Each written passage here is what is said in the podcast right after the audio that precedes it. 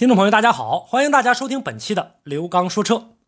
收听节目的过程当中，我们可以进行多种形式的互动。互动方式，大家可以关注我的微信公众平台“刘刚说车”，个人的实时微信，大家可以关注“刘刚说车”全拼加阿拉伯数字一。同时呢，新浪微博大家可以关注呢，啊，搜索艾特刘刚说车。接下来的时间，我们就开始今天的话题讨论。上一期呢，节目当中我们跟大家呢介绍了五款发动机。那么在今天的这期节目当中，我们跟大家呢再来介绍呢另外五款发动机。我们上期呢跟大家呢一共介绍的这五款发动机呢，分别是越野888型号的、GL 478 QEE 的，呃，还有呢 HFC 4G 2.3C 的。这个上一期节目里面都有啊，涉及到哪个品牌，包括 LDE 的，还有呢 EC5 的，跟大家呢都已经介绍过了。那么今天的节目当中，我们跟大家继续来介绍。接下来呢，我们跟大家呢来说说。一七八 N 八型号的发动机，啊，这台车的发动机搭载在东风雪铁龙的车型身上，呃，这个故障呢是在一三款和一四款的车型上比较常见，啊，一七八，呃，排量呢是一点八的，呃，产地呢是河北襄阳，出现的一个故障呢是异响。一七八型号发动机呢是本土化设计的一款产品，主打呢中国和拉美的这种市场啊，实际上呢这款发动机呢在这个。TU 系列的1.6发动机基础上扩展到1.8升自然吸气，并且在襄阳发动机工厂生产。目前呢，这款发动机主要问题呢出现在呢冷启动异响，哒哒哒的声音呢持续数分钟后消失。车主认为呢，主要与运转过程当中的机油润滑、呃气门正时机构有比较大的关联。据了解呢，EC8 发动机呢并不定位在高端上，所以设计上放弃了正时链条，而采用的是皮带的正时机构。为了保证呢。正时系统能够有一个很高的一个精度，一七八这款发动机采用了正时齿轮的减震技术。对此呢，一七八工程团队曾经表示过相关的这个技术论证，这个技术应用可显著的降低皮带的震动，更多的呢，这个呃去达到这种高精准正时的一个技术要求。但是呢，就目前的接受到的这样的一些反馈来看的话，那么。一般情况下，发动机会产生一些正常的工作声音，这是由发动机工作原理所决定的，并不会影响呢车辆的正常使用性能或者寿命。所以呢，在买到这款发动机的过程当中啊，大家呢不用去过于的紧张、过分的敏感啊，这个发动机还是可以的。就像呢当年老款的这个呃，我记得本田的这个1.3的发动机曾经也出现过这样，在凉车的时候，新车就出现哒哒哒的声音。很多人都在考虑说，新车就有敲气缸的声音吗？实际不是这样的。那个时候呢，就出现了这样的一个故障。不过，当然，随着这个时间的一个推移，现在的这几款发动机呢，基本上已经呢，呃，有所缓解了。呃，再来关注另外一款 EW 幺零型号发动机啊，这也是呢，这个搭载在这个东风雪铁龙身上的。呃，出现的一个故障呢是熄火，但是呢，这个发动机呢比较老套，是在二零一零款的车型上啊有过产生。这款发动机呢也是比较早投入国产的这个机型之一了。那目前呢，现在很多的这个关于汽车的这个反馈的这样的一个信息，呃，问题呢是在低速熄火问题上表现出来的。那么在一零款的车型当中呢，表现的比较集中。厂家啊，在早期发现这个问题之后，采取了清洗节气门的处理方案。但是呢，部分车主表示，行驶一定里程之后熄火，呃，又会发生。一 W 幺零发动机的熄火问题呢，是由于发动机的软件啊，低速适时的这个匹配性、稳定性不好。车辆在起步或者低速行驶的时候呢，会偶尔出现。由于呢熄火问题呢，涉及到一个安全隐患，对此呢，厂家在一一年九月九号已经召回这款车的发动机了，免费升级发动机的软件，消除了这样的一个故障隐患。事后呢，有部分车主表示，熄火问题呢，呃，经过处理之后已经得到了解决。所以这款发动机呢，是在一零款的车型上，呃，这个产生，那我们可以忽略不计了。另外呢，跟大家介绍的这些老款车型呢，我们在买二手车的过程当中，大家呢可以呢啊做以借鉴。再来关注下一台 G4FA 型号的发动机，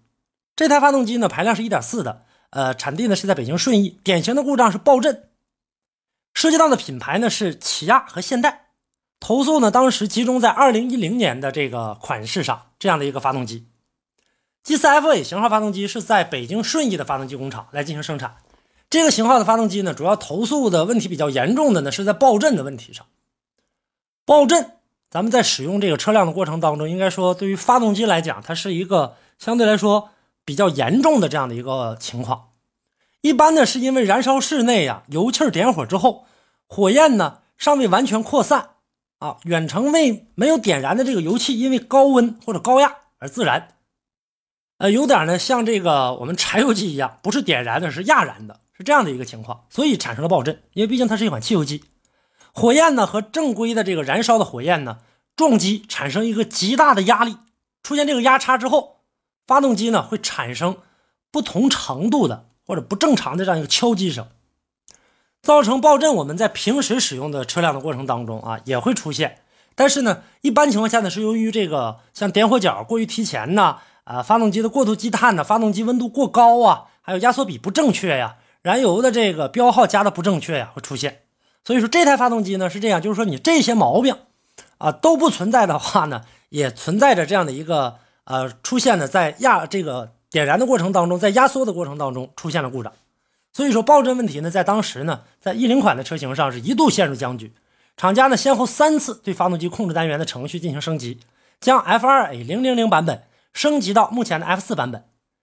升级了这个两三个版本以上，但爆震问题呢仍然没有减轻，而且呢发动机的动力不足、油耗偏高等问题啊始终呢是存在的。所以说从目前来看，一三款、一四款搭载的 G4FA 型号发动机啊，现在来看。已经没有这个爆震问题了。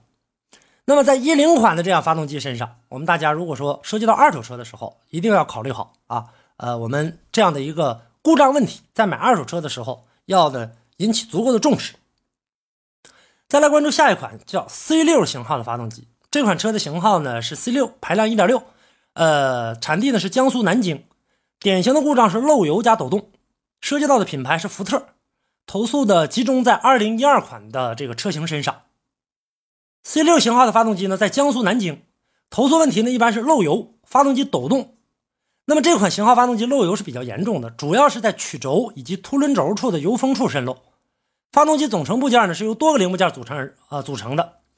内部分呢为润滑的这个系统和冷却系统两大部分，而由于油液呢采用的是密封的手段，将其呢密闭于呢单独的循环管道之内。但是，由于发动机长期处于高温高压的工作环境，对于密封部件的要求相对来说比较高。